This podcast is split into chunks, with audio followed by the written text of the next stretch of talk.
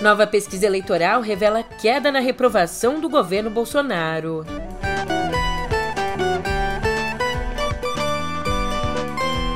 E justiça anula a condenação de quatro acusados pelas mortes na Boate Kiss.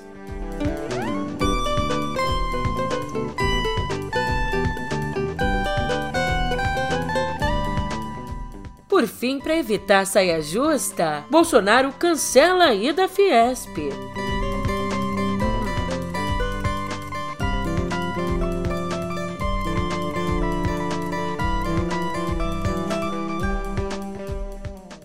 Ótimo dia, uma ótima tarde, uma ótima noite para você. Eu sou a Julia Keck e vem cá, como é que você tá, hein? Nessa quinta, dia 4, a gente começa no pique total com pesquisa eleitoral. E essa rima não foi intencional.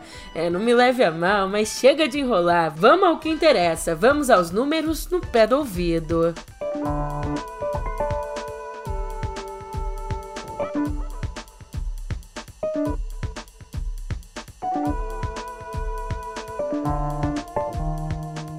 Pois é, pois é, pois é. Chega de enrolar porque a pesquisa Quest Genial divulgada ontem apontou que a reprovação do governo de Jair Bolsonaro recuou. O percentual daqueles que consideram o governo ruim ou péssimo caiu de 47% para 44%, uma queda que ultrapassou a margem de erro de 2%. E presta atenção porque essa é a menor desaprovação desde que a pesquisa começou a ser feita, lá em julho do ano passado. E aqui a gente vê uma queda mais acentuada no Nordeste, de 55% para 49%, e também na faixa dos mais pobres, de 49% para 43%. Já no levantamento de intenção de votos, Bolsonaro avançou um ponto, indo a 32%, enquanto o ex-presidente Lula recuou um, atingindo 44%. E sim, essas variações estão dentro da margem de erro, mas seguem uma tendência registrada desde maio. E mesmo com essa queda aí, Lula ainda tem mais pontos que a soma dos adversários. Faz a conta aí, Bolsonaro, como eu disse, tem 32%, Ciro Gomes 5%, André Janones 2%, Simone Tebet também 2% e Pablo Marçal 1%.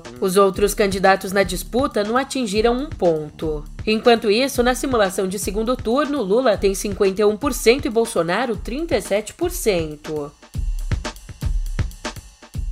E assim, por um lado, o PT continua costurando acordos para tentar liquidar a eleição já no primeiro turno. Mas, por outro lado, como revela Mônica Bergamo, o partido já se prepara para o segundo turno. Os coordenadores da campanha dizem que o estreitamento da distância entre Lula e Bolsonaro não surpreende. E o próprio Lula tem lembrado, ressaltado que a maioria das eleições presidenciais no Brasil são resolvidas no segundo turno. Aliás, falando agora do segundo colocado nas pesquisas, o presidente Jair Bolsonaro cancelou ontem a ida à Fiesp, onde seria submetido a uma sabatina e jantaria com empresários. Um adendo, a gente tem que lembrar aqui que ele mesmo tinha escolhido a data da sabatina, que aconteceria em 11 de agosto. Esse é o mesmo dia em que será divulgado o um manifesto pró-democracia organizado pela Fiesp e ainda o mesmo dia do ato na Faculdade de Direito da USP, faculdade que organizou aquele documento, a Carta às Brasileiras e aos Brasileiros em defesa do Estado Democrático de Direito. Documento, aliás, que já ultrapassou 700 mil assinaturas. E digamos que, para ficar bem na foto, para evitar uma saia justa, Bolsonaro rebolou dizendo que precisou cancelar por conta de um problema na agenda. Mas nos bastidores, a equipe do presidente avaliou que ele encontraria um ambiente desfavorável na Fiesp e se veria cobrado a assinar o Manifesto em Defesa da Democracia, já que os outros candidatos que estiveram na Fiesp foram convidados a assinar e assinaram de fato o documento. São eles o Ciro Gomes, a Simone Tebet e o Felipe Dávila.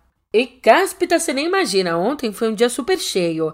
Ainda ontem, num culto evangélico dentro da Câmara dos Deputados, Bolsonaro voltou a ironizar quem assinou os manifestos pela democracia. Manifestos que chama de cartinhas. Pois bem, o presidente, que sempre combateu as medidas de proteção contra o coronavírus, disse que nenhum documento desse tipo foi assinado contra a quarentena e contra os lockdowns durante a pandemia. Mas também peço a Deus que o meu povo o nosso povo não sinta as dores do comunismo. Que a nossa liberdade não seja tolhida. Vimos durante a pandemia as arbitrariedades cometidas por algum chefe de executivo pelo Brasil. Retiraram o direito de ir e vir, fecharam igrejas, prenderam mulheres, fizeram barbaridades. Ninguém falou a palavra democracia. Tudo podia ser feito. Eu, respeitosamente, vocês sabem, fui contra tudo isso. Até quando certos direitos foram suprimidos por alguns prefeitos e governadores, direitos esses que nem eu, caso tivesse o apoio do parlamento e aprovasse um decreto de estado de sítio, teria esse poder. Vocês todos sentiram um pouco do que é ditadura. E nenhum daqueles que assinam cartinhas por aí se manifestaram naquele momento. Pois é, ele respeita essa reação, esse posicionamento da sociedade civil do mesmo jeitinho que ele respeita a nossa democracia, né? É, eu só posso dizer que esse governo, esse presidente, esse período precisa ser meticulosamente estudado. Eu mesma nunca vi coisa igual. E para nos ajudar a pensar sobre tudo isso, que tal começar pelo novo episódio do Conversas com o Meio? Esse gancho foi bom, né? Fala sério. Olha, nesse episódio, o jornalista Guilherme Amado, do portal Metrópolis, conta a história que está no livro que ele escreveu, o livro Sem Máscara, o governo Bolsonaro e a aposta pelo caos. Nas páginas, ele aborda os anos de Bolsonaro na presidência, o caos como método de governança e, é claro, a pergunta que não quer calar: vai ter golpe? A conversa sobre tudo isso já tá no YouTube do meio. Agora, voltando às notícias, vem comigo no túnel do tempo.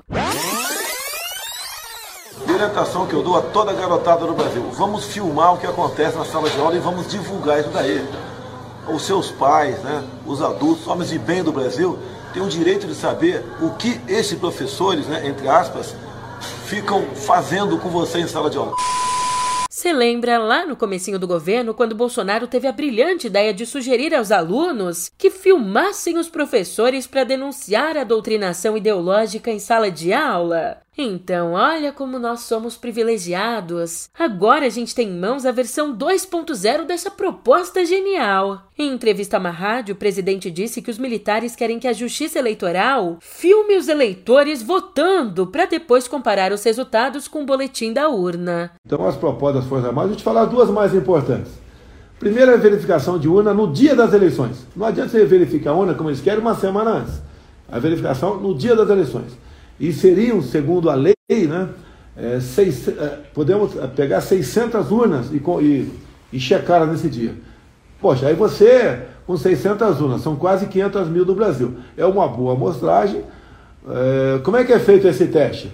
Começou a votação agora. Essa, essa uma das 600 vai para um canto, é posta uma reserva no lugar daquela, e nesse lado de cá as pessoas vão votando, de, sabendo que estão sendo filmadas. Olha, você vai ser filmado agora, você quer votar aqui aleatoriamente em quem você quiser, independente da sua vontade, né? Esse ou aquele candidato, a pessoa topa, então elas são filmadas.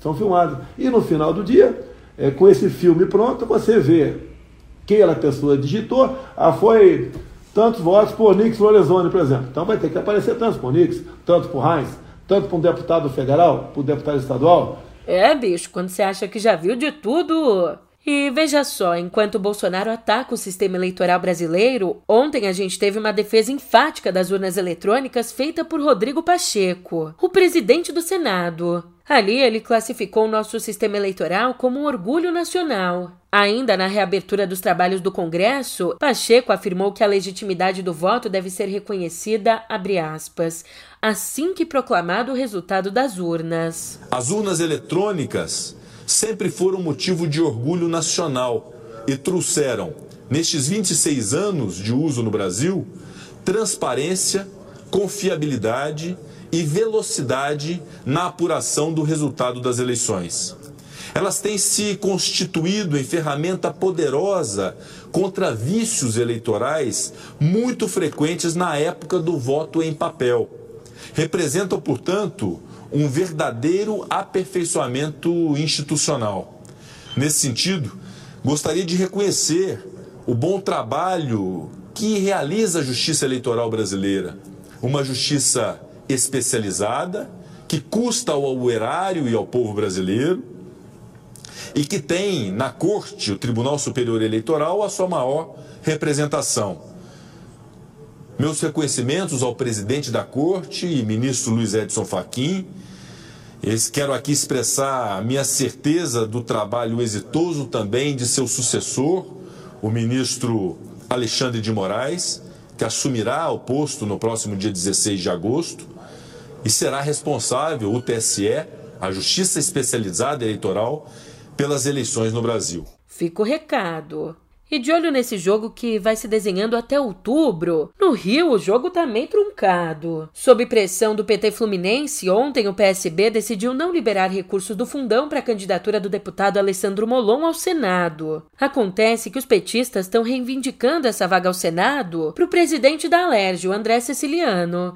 Inclusive, na terça, eles aprovaram uma resolução para retirar o apoio do partido à candidatura do socialista Marcelo Freixo ao governo do estado. Só que assim, como a candidatura de Molon foi aprovada em convenção, a executiva nacional do PSB não pode simplesmente retirá-la, correndo um risco de parar na justiça. Daí a decisão de asfixiar financeiramente a candidatura. E já que o assunto chegou ao PT, escuta essa. Foi apagado o registro de acesso às câmeras de segurança que filmaram o assassinato de Marcelo Arruda, o guarda municipal e tesoureiro do PT morto a tiros em Foz do Iguaçu. Com isso, é impossível saber quem viu as imagens e se mais alguém participou do crime. Lembrando que no dia 9 de julho, Arruda foi morto pelo agente penitenciário federal e militante bolsonarista Jorge José da Rocha Guaranho. Inclusive, o responsável pelo sistema de monitoramento do local, o Claudinei Coco Squarcini, cometeu suicídio nove dias depois do crime.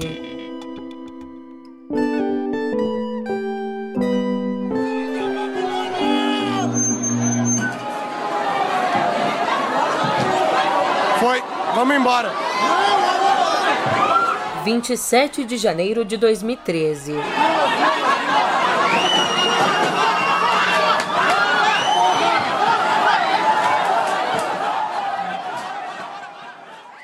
A vida nunca mais foi normal para centenas de famílias que viram 242 filhos, irmãos, amigos morrerem no incêndio da Boate Kiss. E acontece que agora o Tribunal de Justiça do Rio Grande do Sul anulou o julgamento de quatro pessoas condenadas pelo acidente. Acidente que, como eu disse, deixou 242 mortos e 636 feridos em Santa Maria há nove anos. Por dois votos a um, os desembargadores acolheram parte dos recursos das defesas e anularam nessa quarta o júri que condenou no ano passado os dois sócios da boate, um produtor e o vocalista da banda Gurizada Fandangueira. E enquanto esperam a formação de um novo júri, os réus serão soltos. Mudando de assunto, desde que o Supremo Tribunal Federal reconheceu lá em 2018 o direito de transexuais certificarem os documentos sem precisar da cirurgia de redesignação sexual, o número de solicitações em cartórios de registro civil segue aumentando. De acordo com o levantamento da Associação Nacional dos Registradores de Pessoas Naturais, nos seis primeiros meses desse ano a gente teve 1.124 mudanças de nome e gênero, o que é 44% a mais do que o registrado no mesmo período do ano passado. Inclusive, esse número de hoje também supera os 636 no primeiro semestre de 2020 e os 937 de janeiro a junho de 2019. Abre aspas a separação mais desafiadora e complexa já realizada. Foi assim que a organização médica beneficente Gemini Unwind, sediada em Londres, descreveu a cirurgia de 23 horas que separou os irmãos Arthur e Bernardo Lima, de 4 anos, que nasceram unidos pelo topo da cabeça no Rio de Janeiro lá em 2018. E para você ter uma ideia da complexidade, os médicos treinaram com a ajuda de realidade virtual para as últimas etapas cirúrgicas tanto no Rio quanto em Londres. E para a cirurgia de fato, olha que impressionante, eles usaram scanner cerebral para criar um mapa digital do crânio compartilhado pelos gêmeos siameses. Gêmeos ou piquiticos que já puderam se ver pela primeira vez.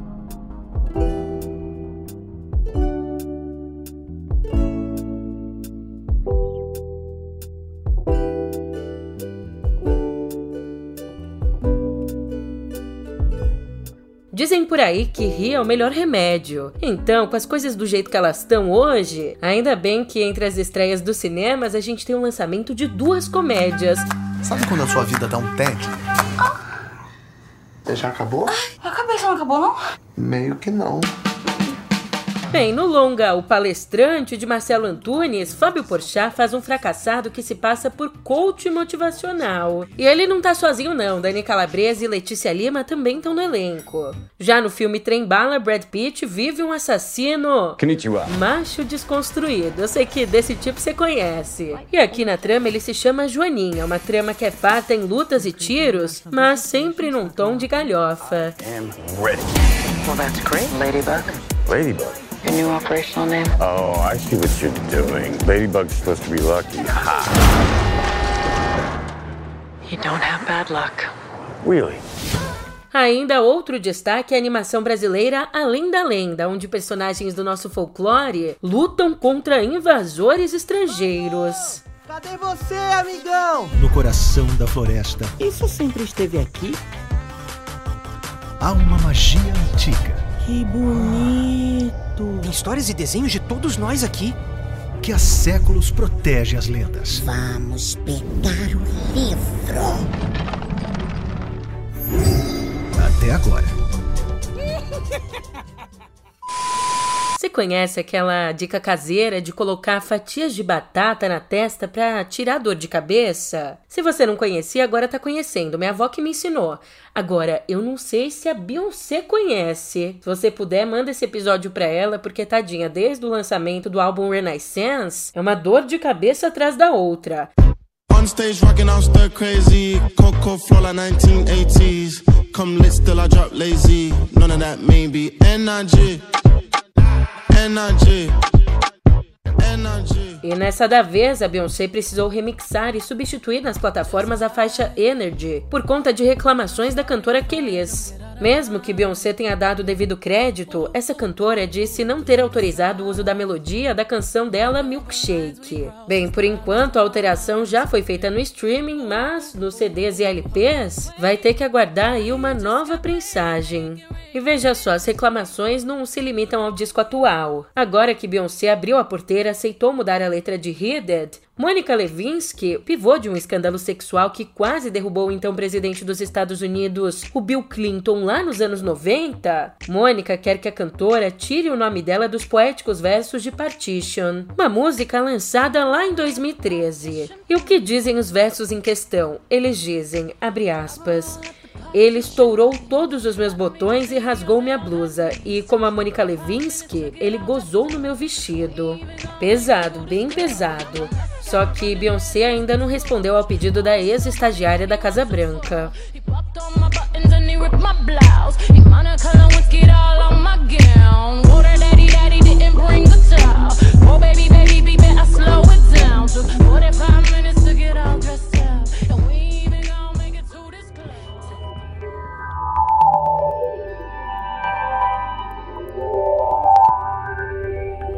depois da Apple, chegou a vez da Samsung lançar o kit próprio de reparo doméstico nos Estados Unidos. Desde o comecinho do mês, desde 2 de agosto, quem é dono de um celular da série Galaxy S20, Galaxy S21 ou dono de um tablet Galaxy Tab S7 pode adquirir peças originais e substituí-las ali no conforto de casa. A iniciativa é uma parceria com a iFixit, uma empresa de suporte técnico que por lá divulga gratuitamente manuais e também vende peças para consertos.